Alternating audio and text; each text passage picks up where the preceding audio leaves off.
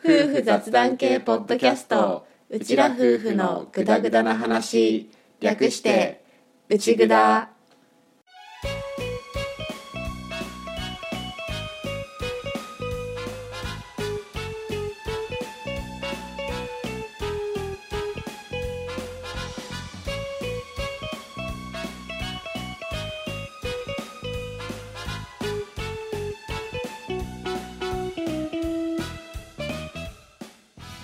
今回も始まりました「うちぐだ」旦那担当のアッキーです嫁担当の歌ですはい本物の夫婦ですこのラジオはうちら夫婦が家庭や仕事その他諸々の雑談を垂れ流す番組ですしょうもない雑談がメインなので間違いなどがあるかもですが適度に聞き流しながらお楽しみくださいはい、第56回のオープニングですです俺中学高校と野球部にいたでしょうんでまあ高校は硬式野球をやっていてそそこまですごい体育会系うんっていう感じではまあなかったとは思うんだけどすごいところと比べるとねうんそこまでではなかったと思うんだけどでも一応やっぱり運動部だし上下関係それなりにしっかりしてるし、んまあ先輩うん後輩っていう中で部活動をしていたんだけど俺の友達がねうんと先輩にちょっとぶつかっちゃったんだよね。あららでうちらってさ、んその体育会系のこう丁寧っていうかその先輩を敬ってるニュアンスはあるんだけど、こうちょっとそこまでかしこまりすぎてないうんうん言葉遣いをするじゃん、そうだなんとかじゃないっすかみたいなうんうんその流れでね俺の友達はね歌に話したことあるんだけどさ、うんあのぶつかっちゃってうんごめんなさいっすって ごめんなさいっすってうん言おうとしたんだろうねうんって焦ったんだろうねあごめんっす ごめんす 言ったんだよねすごい省略だよねもうねこのゴメス事件はね、うん俺の記憶に深く焼き付いたねもうちょっとなんていううのんまあいじられキャラではないんだけど、うん愛されキャラっていうか、うんやや天然っていうかうんな友達だったんだけどさ、うんごめんなさいっすって とっさに言おうとしたんだろうね、うんどんあごめんっすってまずさ「ごめんなさいっす」っていうさ謝り方もちょっとねまあね多分と普通うにんなんか、普通に考えれば「うんあすいません」とか、うんそういう感じなんだと思うんだけど、うんまあとっさだから ね焦ったんだろうねあの「ごめんなさい」っていうのを、うんこう「ごめんなさい」は丁寧なんだけど、うん運動部的にはちょっとこう綺麗にまとまりすぎてる謝り方なんだよねきっとね。そうだねだから、そこにこう「す」を足すことによっうてん何とかしようとしたんだろううね。んそうした結果「あごめんっす」 なっちゃったんだね。ゴメスゴメスの破壊力はやばいね ゴメスはねダメなんだ俺もこれさこれねもううん忘れられないんだよね、ねなんかその話の後だとインパクト弱いかもだけど前その酒屋さんでお仕事してた時に結構年代がね若い人からちょっと上の方まで幅広い方がお仕事してたんだけどある年上のね方がまさに謝ろうとした相手は外国人の方で謝ろうとした、ね、謝るっていう気持ちを前面に出そうとした結果「ソーリーでございます」って言ったんだって本当にそんな今みたいにさ今歌がやったみたいにさ、うんこう手を合わせてさ前傾したの 私その場にいなかった んだけどそれをたまたま見てた仲のいい人が真似してくれたんだけどストーリーでございます」って言ったんだって手合わせて絶景姿勢で頭下げながら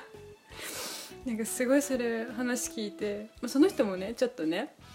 天然入ってるっぽいよねなんて話はしてたんだけど なんかでもその話聞いてまさに愛されキャラだよねちょっとね今思い出したそのソーリーでございますそうだねじゃあコラボったら最強だねねごめんソーリーでございますすごいことになるね まあでもゴメスだからねソーリーでございますはある意味ねゴメスだからごめんなさいだから外外国の方の名前だからねそうだねっていううん皆さんもそんなエピソードはありますかとっさにねまあ謝る謝る時っていうシチュエーションがさ、こう笑っちゃいけない感じを加速してるんだそうけどさ面白さをさ、ね出してくるよねうん本当になんかとっさにこう謝らなきゃっていうこの焦りがすごくわかるよね そうだね焦った結果がねはい、ということで、今回もそんな感じで本編に入っていきたいと思います。そうですねはい、じゃあオープニングこれでおしまいおしまいでございます。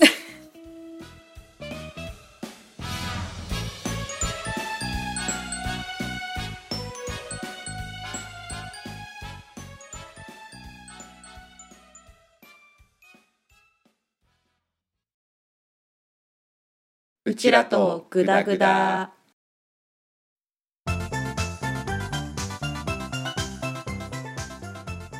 はい、ノンジャンルのことを話すコーナーです。です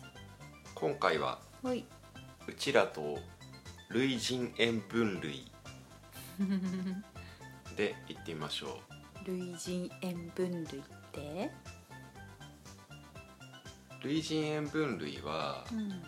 すごく簡単に言うと性格分類なんだよね。うん人の性格を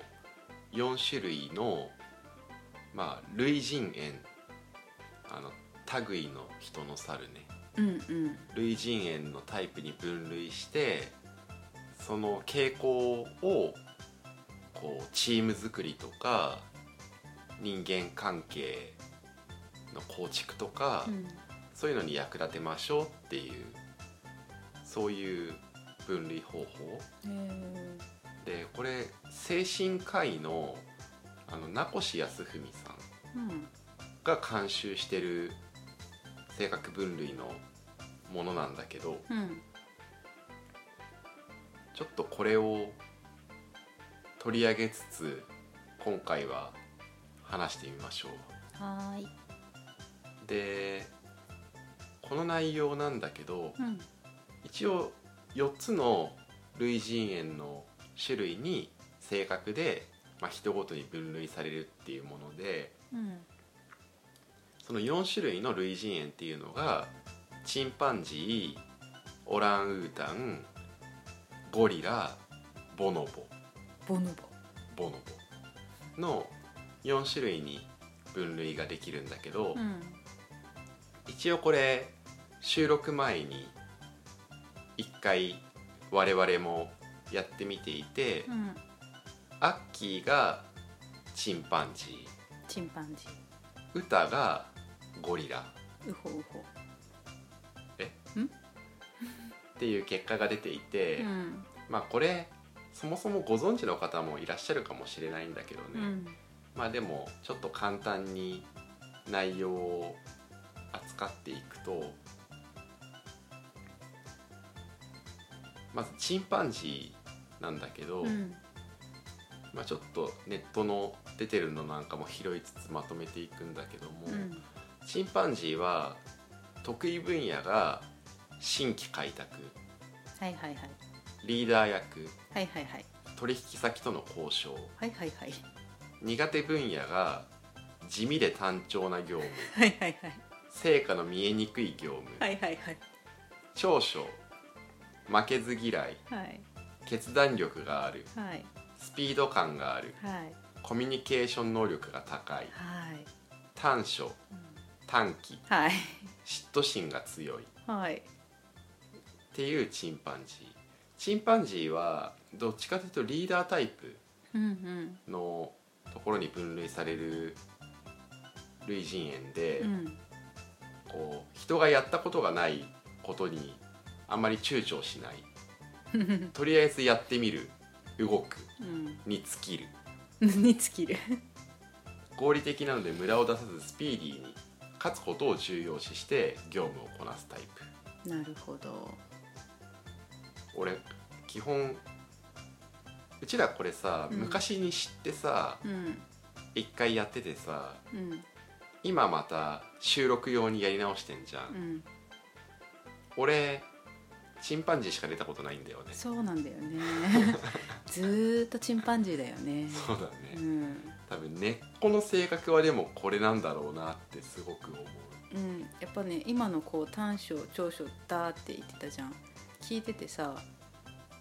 ああうんああうんっていうのがすごくあったよ私の中では嫉妬心だけちょっとうんって思ったけどでもまあいや、まあ俺はどっちかっていうと苦手分野に地味で単調な業務が入ってきてることの方がうん引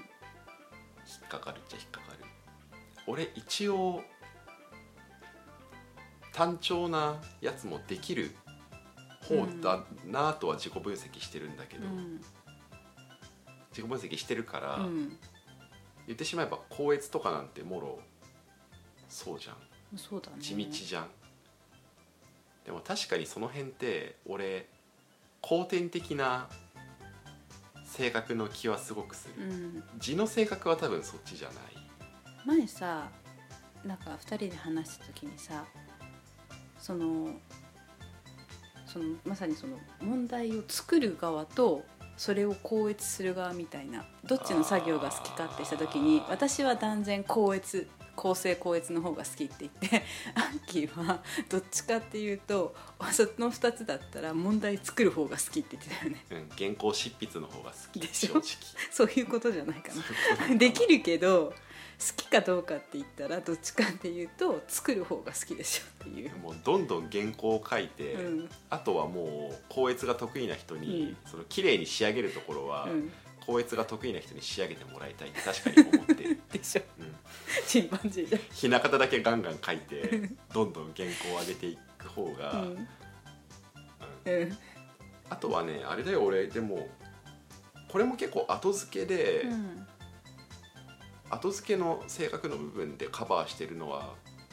強いんだけど、うん嫉妬心多分俺強いっちゃ強いと思あーう負けず嫌いだしね基本的にまあ嫉妬心なのかは分かうんないけど、ん、そうなんか負けず嫌いではあるなとは思ってるんだけど嫉妬なのかなどうなのかなっていうのはちょっとまだ私でも判断つかないこと多いからまあ、嫉妬の意味の取り方だようねん正直 そうだねこう自分よりもこういうのをうまくできる人がいて、うんそれをこう悔しいっていうふうに感じることは確かに結構あるから、うんなるほどそこが妬みそねみになるかってい うそうだね、まあ部分でうはんあるけどね。うんうんで歌がなったゴリラゴリラさんは得意分野が単調な業務、うんルールの遵守うん会議の記録等の初期業務はいはいはい苦手分野が裁量の多い業務はいインパクトを重要とする仕事はい創造的な仕事は長所真面い目優しいいメンバー思いはい短所融通が利かない アクシデントに弱く臆病はい調和を最も大事に思っている優柔不断なところもあるが真面目一徹でチームの縁の下の力持ちのような存在うん単純作業を丁寧に確実にこなす合ってるね合ってるね全部合ってるねだから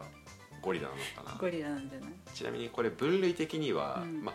この辺ちょっと俺の分析も入ってきちゃうけど、うんチンパンジーとゴリラは真逆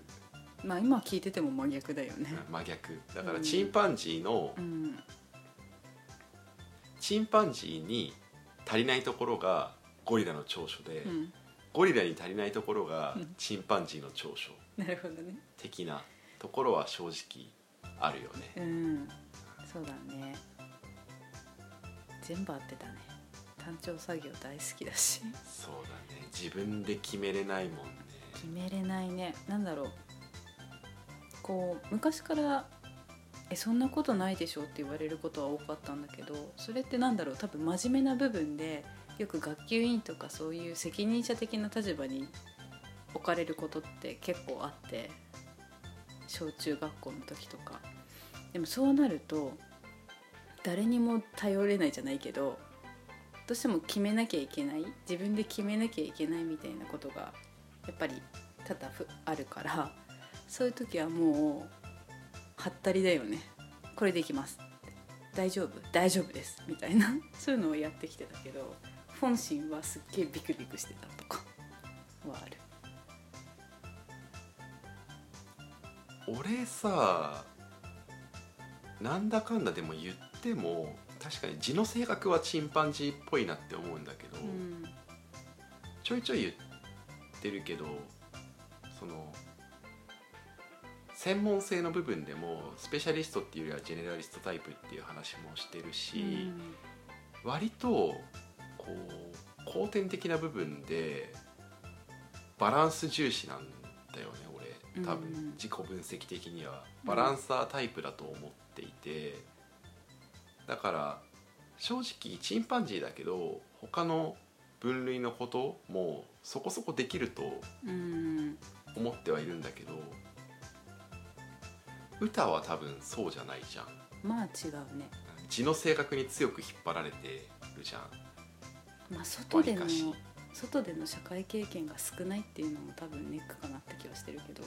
うーんと社会経験が多分少ないからう、ん何とかしようとしてとりあえずやってみるのがチンパンジーで、うん社会経験が少ないから手出さないでおこうっていうのがゴリラだと思う、まさにゴリラだねだから内札やってる時でも、うんじゃあトークテーマどうするって言って、うんでもこう一応歌にも聞くんだけど、うんそんなにこれ話そうみたいな感じで決まらないっていうかそうだねっていうところも含めてねうんただ歌は今回ゴリラが出たんだけど、うんちょっと前にやった時はその最初にやった時はボノボ出てるんだよね。そうなんだよねということでじゃあボノボをちょっとはいやってみると、うん得意分野会社内チーム内のムード作り困っている人へのフォローワクワクする反則物の作成あ大好き苦手分野責任の重い仕事裁量の多い仕事分析や論理的思考を用いる仕事あそうだね長所相手の気持ちを思いやる高いコミュニケーション能力物事の本質を突き止めようとする短所説明が分かりづらい言動に一貫性がないまあボノボも合ってるもんな、全部き当たってる感じではないけど、うんでもちょいちょいやっぱ当たってるそうだね感じはするよね。ボノボとゴリラのハーフかな、うんうん、外で働いてる時はまさにボノボって感じかな、ボノボは感受性が豊かうん、人の気持ちに寄り添うことを得意とするチーム内のクッション材として大きく貢献する人間関係だけでなく時代やクライアントの空気を察することも得意なためサービス向上の立案でも力を発揮するうん、そこはなんだろうあんまり わかんないけど、うんそこだけ見るとうん、俺の方が近い感じそはうだねするねでこの類人猿ってさ、うん俺そもそも知ったきっかけは仕事なんだよ、うんまあ、4足目のわらじの仕事なんだけうど、んで4足目のわらじの仕事をやった時にちょっとこう組織みたいなところに近いところにうん組織作りうんチーム作りとかに近いところにちょっとだけいたから、うんこの類人猿分類もちょっとこう分析類人猿分類自体を分析するっていうようなことをしたことがあるんだけど、うんこの4つってざっくり分けると,、うんと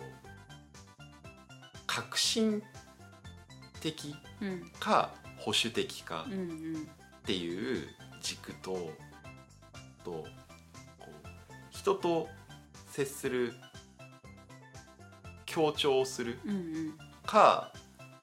割と自分一人でうんやりがちかっていう軸うんの2つの軸で多分いわゆるマトリックス的なうん分類ができてくるものだものじゃないかっていうのをまあやっていて。うんそういう意味で言うと歌がどっちにしろなったボノボもゴリラも割と保守的そうだねなんだよねどっちもう、んだから社交性のある保守的がボノボうで、ん社交性のないないっていうかちょっとこうコミュニケーションが苦手なな保守的がゴリラっうんうんて言える部分があると思うんだよねそうだねそれでいくとボノボとチンパンジーはその社交性部分では同じ軸にいるから、うんそれがこう保守的かもうどんどん新しいことをやりたがるかっていうところで分かれるっていう見方ができるから、うんそういう意味でちょっと俺はボノボ的なそういう意味では,、んはボノボ的な部分があるなるほど通じるところがあるうん保守的とか新しいこととか、うん責任ポジションが苦手とか、うんそういう意味ではゴリラボノボラインができるし。うんっていうことであとまだ出てないオランウータンをちょっとそうだねやって、うん多分もうそこそこいい時間喋ってるのでそうだねうんまとめていこうかほいオランウータンは、うん得意分野が企画立案うんクリエイタうんーデータ分析うん苦手分野が接客うん単調な業務うんチーム運営うん長所集中力が高いうん好きなことであれば頑張ることができるうん物事の本質を突き止めようとするうん短所頑固うんコミュニケーション能力が低いうんオランウータンは職人気質で独創的なアイデアの持ち主納得がいくまで粘り強く考え業務をこなす感情に寄り添ったフォローはできないけれども論理的に指導することが得 意アッキー全部当てはまるねだから俺バランスそ入うってるんだよまさにそうだねなんか今のそのオランウータンが全部じゃなくて全部こうところどころの4分類があってうことんでしょ、そうそうそうそうそうそうだから割とうん字の性格がチンパンジうんー寄りなんだけど後天的に身につけようとしている性格うがんずっとゴリララインで来てるから、うんうん必然的にこうまんべんなさが出るんだよね俺そうだねは、そういうことかうんかなとはうん思っていて、でオランウータンはやっぱどっちかっていうとこう自分がうんこう考えて自分のベストをうん出すみたいなそうだねただそのベストを出すためにはその既存のやり方とうか、ん安定したやり方とかにはとらわれないみうたいなん感じなるかほな、どうん多分本当になんか研究者学者さんあーみたいな多分そんな感じだと思う、うんイメ職ージだけ人気ど質だからね、ううんんっていうまあちょっとなんだろう俺の試験うん私見るうん私見るちょっと個人的な感覚も入っちゃったところは正直あるとは思うし、うんまあ、一応今ちょっとさサイトなんかも参考にしながら喋っているけど、うんもしかしたらそこに書いてないことで喋ってることではそのどこかに別なところに書いてあるようなことをうん喋っているかもしれないんだけど、うんまあでもこれで性格分類を捉えてこうなんていうの判断の一つの材料にするっていう考え方は結構面白いよね。そうだねちょっとノンジャンルで話してるけど、うんお仕事ネタっぽいっちゃお仕事ネタっぽういん話確かにだようね。んっていう類人猿分類の話でした、でしたこれあのググればすぐ出てくるし、うん診断も質問5個ぐらい答えればすぐ診断結果が出るようにうんなってるから興味がある人はよかったらこれで遊んでみてください、ぜひぜひ、知ってるよっていう人はうん、お付き合いいただきありがとうござあいますりがとうございます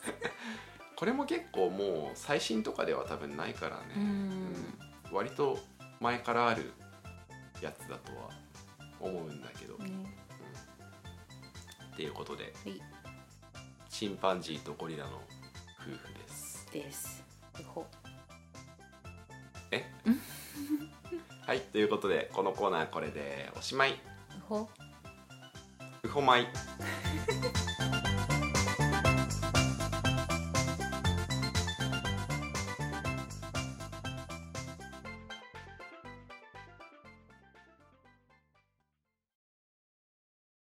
うちらと思い出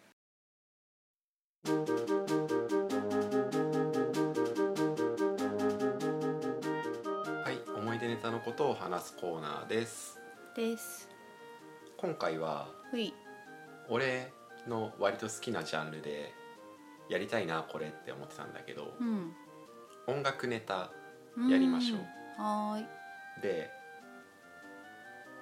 音楽のその昔のうんヒットチャートを見ながらうんグダグダ話すっていうなるほどなるほどやつをやってみようっていうことで、うんとりあえず年単位のランキングでうんやってみようかなって思うんだけどうん今回は1998年もうピンポイントうんでやってみましょうか。はーいなぜかというと、うん俺が音楽聴いたりするようになったのが、うん1998年からだからなるほどそれより前は全然興味なくってうん音楽分野のことに今のアッキーからしたら信じられないよねまあ前も言ったんだけど家の方針うんで小さいうちは音楽よくわかんないんだけどなんかうんなるべく音楽に触れないようにしていたような話を聞いたことがあって、うんまあよくはわからないんだけど原因はそうだねでも原因はまあそれかなまあもともとそんな興味なかったっていうのもあるけど、うん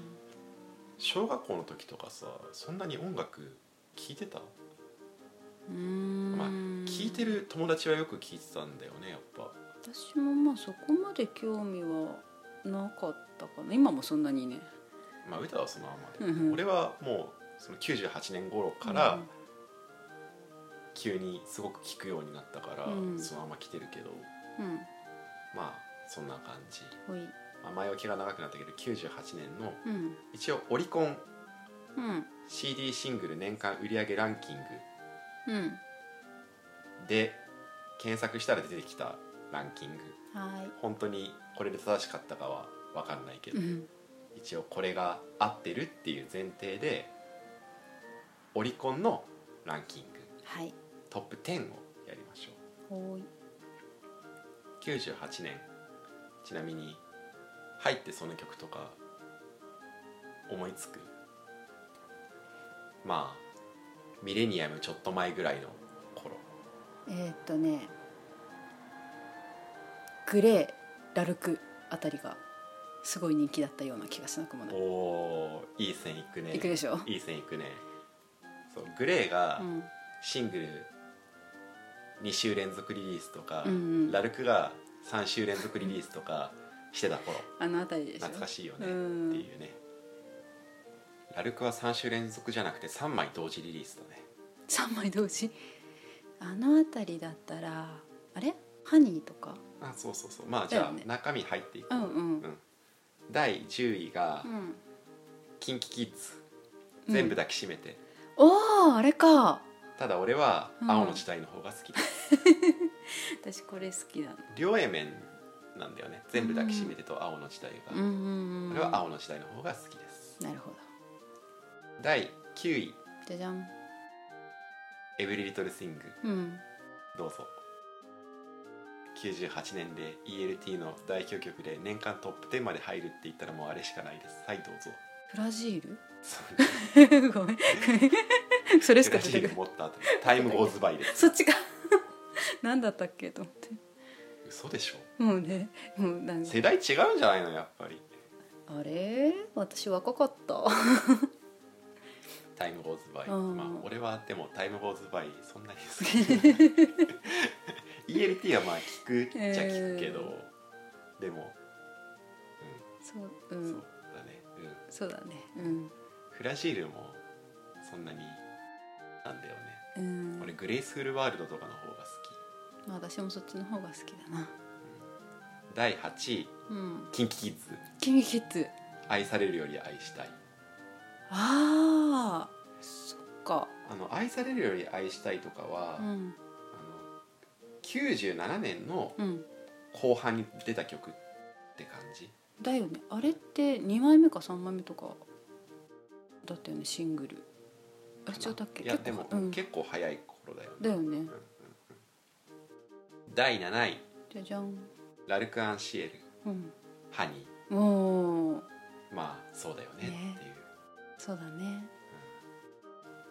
うん、俺ラルクはさその3枚同時リリースで初めて知ったんだけど、うん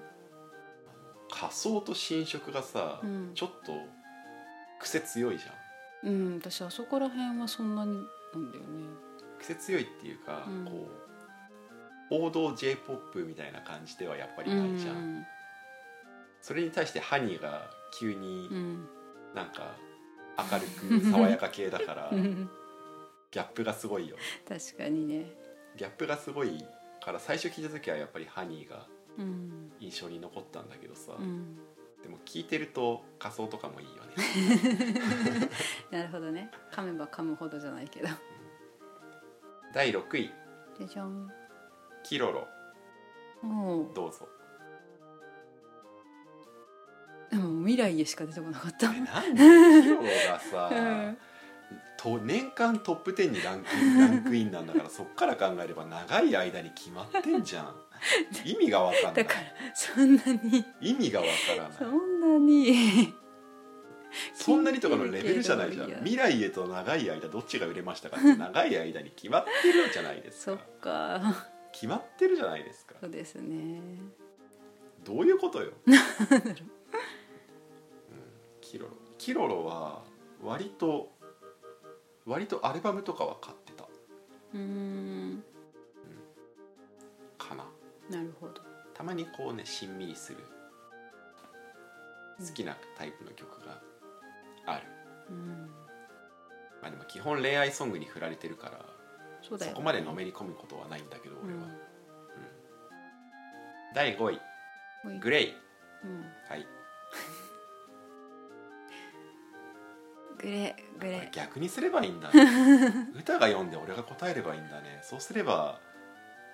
スムーズなんだねうん だってグレイさっき2週連続リリースの話したじゃんで5位の方なんだからソウルラブしかな いじゃんそうなのないじゃん決まってんじゃんかんないなんで意味がわからないんだけどだからこの歌がこの時期に出たっていうのをそこまでしっかり 記憶してないよ車はどっち走りますか左側を走ります、うん日本ではう、んグレーの5位は何ですかソウルラブです知らないよわそかりゃそうでしょうよっていう話でしょうよんないよはい第4位じゃじゃん第4位は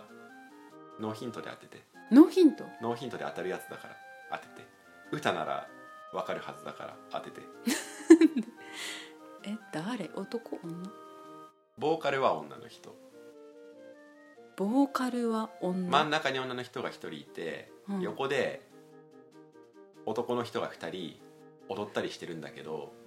踊ってるうん、じゃあもうちょっとヒントその男の人2人は本業が歌手じゃありません、うん、ブラックビスケッツ正 解曲名までお願いしえっとタイミングますねタイミングだね売れたよね売れたね俺売りなりめっちゃくちゃ見てる人だったからさ同じく懐かしいうんどっちかっていうとポケビ派なんだけどポ同じくケビ派なんだけど、うんでもマイダイヤモンドとうんタイミングがどっちかしか出せないっていう対決をしたうんじゃあうんあれででも2曲並べて聴いた時は、うんあタイミングの方が売れるって思ったよねまあわかるねもうまあ、 うん申し訳ないポケビ派なんだけど、うんあの時はあタイミングの方が売れるって思った、うんあるよねやっぱこう売れそうな曲っていうねそうだねうんはい第3位じゃじゃんスピードスピード白い白い白くないです白くない 白くないですね白くないじゃあヒント発売されたのは2月、 2月なぜあえて俺は今2月っていう情報をヒントとして出したのかうんから考えれば2月の次は何月ですか3月3月には何がありますか卒業式ということは、マイグラジュエーション そうですねそっかその頃か、うんあじゃあこれも第2位はうん歌ノーヒントで当てられる、うん98年で売れた歌って言ったら、うんこれ男女男男歌これは当たる本当当たる歌これで当たらなかったら今までの内札での発言も何だったんだっていう気がするしヒントは、うんヒントは98年の年明けすぐぐらいに出てる歌バンドでしょ冬ぐらいに出た歌でシングルとして出たのは1月だけどちょっとその前年末年始年明けぐらいから多分歌われテレビとかでは歌われてたバンドバンドじゃないあ違うのどこ年明け歌われてた関連する人として菅氏かを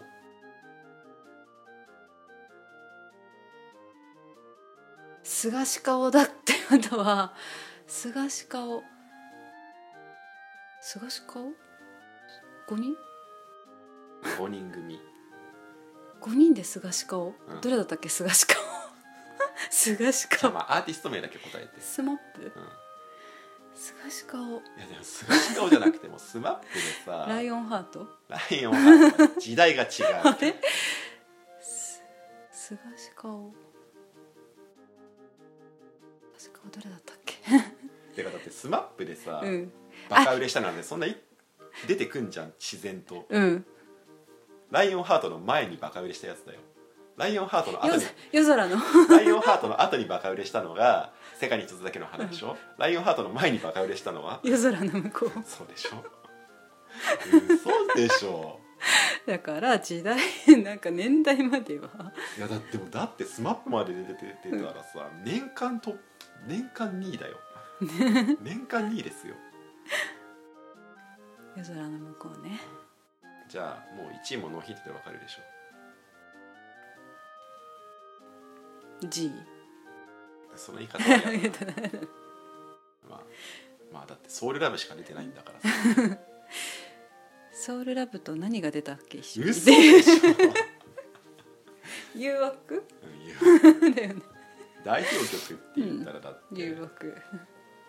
大体絞られんじゃん、うんハウエバー誘惑、んウィンターゲインでしょウィン皆さん見たゲインなんだターゲインでしょウィンターゲインで答えだよ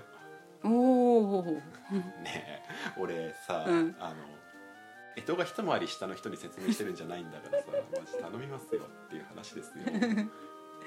よようよそんな感じーなるほどねちなみに俺の目の前には今30位ぐらいまで書いてはあるんだけど、うん歌が食いつきそうなのだとね、うんホットリミットおお98年だね TM さん懐かしいね、うんあとはね、うん歌が食いつきそうなところだとね、うんストームストーム だってストーム龍一川村あれそれ私そんなに食いあれつかないよあれルナシー食いつく んじゃないなんで食いつかないよ歌の中でルナシーとラルク同じくらいのポジションじゃない全然違あそうなのう、うそうねん、なるほどねっていう98 98年のランキンなるほグどでした歌のダメダメ加減がすごくよく出てくるねあと俺が俺の楽しそう楽しそうな空気がよく出てる出てね すっごい ね俺が答える側やった方がいいねこれうきっとんねそうだねこんだけ偉そうなこと言っといてね 次になったら「えあえええいやもうアなッっキてーるさかんもだっだたけどねらね大丈で夫もだろう年によるけどねうんあとちなみにタイミングがあったので、うんあのポケビのパワーもうんうんこの年ですねあそっかなるです、ほどねあの100万人署う名をんうんやった時ですね懐かしいね懐かしいねっていう うん音楽の思い出話、うんこれ俺が楽しいからまた今度やそうだねいい よやるろはうねい、ということでこのコーナーこれでおしまいおしまい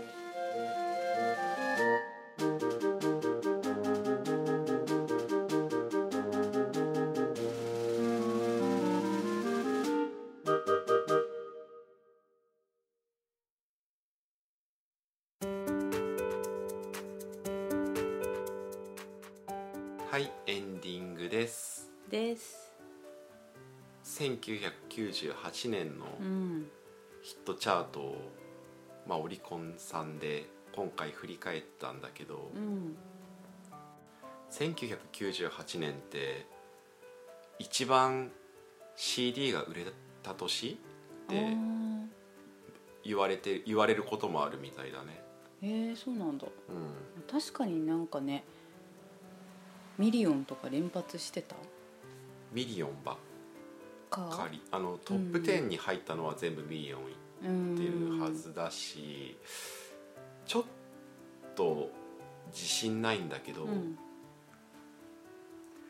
プレジャートレジャーの年じゃないかなって思うんだよねあーうーんなんかうんそうだねそこらあたり確かかなそんぐらいだから、うんプレジャーって当時の CD 売り上げナンバーワンえじゃんー、そうなんだアルバムのねうんアルバムシングルシングルは入らないか、うんアルバムの当時確か歴代1位、持ってたもんうん、とかプレジャーも、なうんまあそ結構売れたし、うんシングルもミリオンいっぱいあるしうんってことなのかなって思うけどねあれこの時ってさ CD の大きさって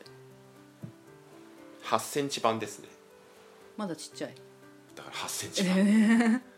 ただそのマキシシングルっうんていう言葉がうんあったあったよねそんな1 2センチ版の,、うんあのほら、 えっと、シングルってさ、うん当時縦長じゃん縦長だねパッケージうが、んパその縦長版と、うん今のいわゆるアルバムサイズっていうか正方形っぽいうんジャケットうんの1 2センチ版マキシシングルうんの両方がいた頃じゃないかなでもうん主流は8センチ版じゃないシングルは、だよねだと思うそうだよねポケビのパワーとか持ってたけどあパワーはいやでもパワーこはう、だよねうん、あの、うん縦長だよね縦長でだよね上に開くやつ、でえっと、一筆線みたいな開きあ方そうそうそうそうだよね一筆線一筆線でエンディングではうん本編では俺がヒットチャートを見ながうらん歌にこうマウントを取 りに行ってたからおうエンディングでうはん歌の方に今度うんあの資料を渡して、うん俺は資料を全く見ないで喋ってるんだけど、うんどうシングル見てて懐かしい懐かしい懐かしいよねそれはねうん気になるのとかある31位31位あちなみに本編の時はうん俺30位以内を見ながら喋っててあ本当でこのエンディングではトップ100までうんさらにちょっと資料を増やして見てるんだけ見てるから31位を俺は見てないんだけど31位何、 3分の1の純情な感情そこすごいさすごいみんな歌ってなかった特に男子 シャムシェイドでしそうょでもえ3分の1って98年だっけこんな98ルルロケンのエンディングってことしか覚えてないでもだってそばかす小学生だったよっそうだよねて思って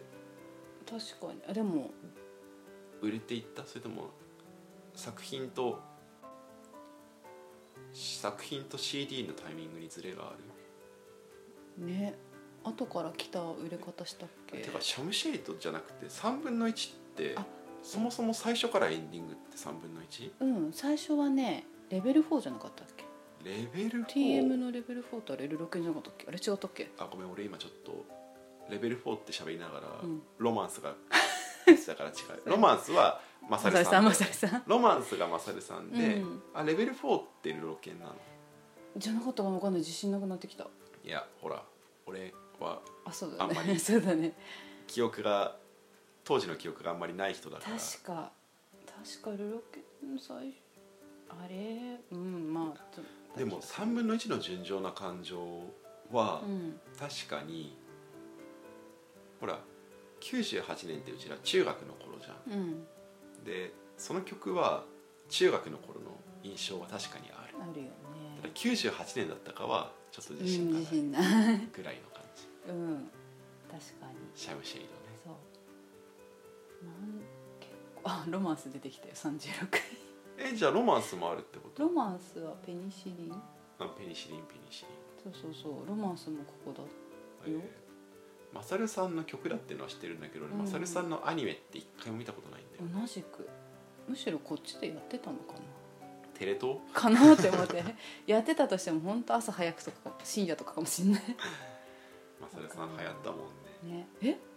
うしたあ目指せポケモンマスターが44に入ってるよあ目指したんじゃないのえポケモンってさもっと前でしでもポケモンマスターょうはん、アニメのポケモンなんじゃないうん、の、多分ゲームのポケモンが小学校高学年ぐらいじゃそうだっけアないニ違うメっけ小学校の高学年くらいであのポケモン全部言えるかなみたいなあれがすごいみんなで流行ってた気がするけどあれ言えるかなとうんポケモンマスターは同時期、違うのかないやわもかんなうい記憶がない わかんないわかんないっていうか俺ポケモンの話できない人なんだよやったことないでも私もやったことはないんだ一けど回もない見たやってるゲームをや誰かがやってるところを見たこともない、そっか私もアニメをちょろっと見てたくらいかだからポケモンは俺本当に分かんなくって、なうん一個もやったことないうん同じくゲームはね本当に私少ないあ散歩道があったよあジュリマリだよね、うそうその頃だよねこの頃だったっけその頃じゃないあえーでもなんかしちょっとちょっと前の感じもするねあれ散歩道ってなんかのさドラマの違う前私今勘違いしてるまあジュリマリもややこしいっちゃややこしいからねしかも俺復帰後のジュリマリからじゃないとうんちょっときついし、復帰後活動休止してるじゃんそうだねしてたねで復帰して最初だっけ違うっけ復帰してうん違う復帰して一発目はね違うと思う違ったっけ違うと思うブランニューエブアッパーグラウンドだと思うああなるほどだから俺ブランニューエブアッパーグラウンドぐらいからじゃないと、うんうんちょっとジュリマリあんまりわからない、うんその98年堺だからでもわかんない、うん98年ででも3分1入ってるなら話が違うのかなわかんないけどとりあえずオーバードライブの頃とかはうんあんまりわからない、ねえ私そこ最初の方しか、まあ、知らなかった54位にさ「Can you celebrate」が入ってるんだけどさ「かっこ1 2センチって書いてある まさに今の話だよねそうだね宇多田ヒカルのさ、うんオートマティックもさ、うん確か8と12と両方で出てたじゃんあそうだっけへ確かねえちょっとごめんなさいあのいい加減なこと言ってるかもしれない けどかなんかパフィーとか出てくるちょいちょいえでも98年のパフィーって、うんアジアの重心とかではないよでねはないねあのね「愛の印」ああと「マザー」ね「ホリーナ」「ハホリーナ」あ愛の印って奥田民生、基本的に基本的に奥田民奥生田民生だったと思う確かプロデュースしてたよねそうなんだっけうね、んそうそうそうそう川本誠、あ二分の1うん、ここにあるのは桜が出あてれきたけど そういえばねいたなとそうだねうん懐かしいね、そうだね98年98年も俺98年のね多分夏頃からなんだよね聞くようになったのうーんだから結構網羅はできてないかもしれないけど、うんうんこれこれこれあった88ポイズうん、それ待ち、ン ポイズンそれ待ち。これは GTO だっけポイズン GTO だよねだね。最近聞いた、なんでどこであの、ポッドキャストでうん流れてきた。へえ音楽系ポッドキャスト、某ポッドキャストでう、んポイズンが流されていた。そういうのは OK なんだそれはもう音楽を流すあーチャンネルだからね。なるほどねこういうとこで歌い出しちゃったらちょっとダメなんだあ、それ、それ系ではない。なるほどそういうわけではなくて、うんちゃんともう音源を流す番組さんだから。なるほどねあとはね91位にねゆずの夏色がいるあー、ゆず、そんぐらいだうね。んそんぐらいだわ。ね多分そんぐらいだからあ、うんそうだねだってキロロの長い間が入ってるもんね、うん俺の当時うのん CD 棚には、うんアルバム俺はアルバム派だけど、うんキロロとサムシングエルスと、うんあれ今誰が出たんだっけ今言った誰々がいるよって誰が言ったんだっけえーっとねあゆずだゆずゆずですそうゆずと、うんあと野猿あ八重もねがね並んでた八重もね一個入ってたよビークルでしょえーっとね叫びあそっちうん叫び叫んだじゃあねあビークール99年かもあじゃあその次か次の年かじゃあねじゃあ最後に質問はいじゃあ見てると思う22位いやごめん22だけじゃ無 理アッキーさん大好きブリグリ、 98年のブリグリだよね、うんあうん「There Will Be Love There 正解さすがですね」だねブリグリはね何個か入ってた62位に冷たい花私こっちの方が好きなんだよな入ってたうん、うんそうだねその辺だもんねそうだねあのあそうそう、うん今言ったアルバムが並んでるところにもう一枚、うんあのブリグリもあるそうだね いたあねのザ・ブリリアント・グリーンのうん「ザ・ブリリアント・グリーン」がうんあるわ、あいたね あの銀色のやつあれねはいやばい夏い、うん懐かしい98年うん次は何年でやろうかな、っねていうのもちょっと思いつえつ懐かしい音楽話でした。でしたということで、うんはい、じゃあそろそろ 俺が俺が変なテンションになってきてるから終わっていきましょうか。はいはい、今回も聞いていただきましてありがとうございましたあ。りがとうございました次回もぜひまたグダグダ話にお付き合いください。お願いしますということで今回もこれでおしまい。おしまい内ぐだでは皆さんからのご感想やご質問を募集していますいただいたご感想やご質問は番組内で紹介させていただくことがあります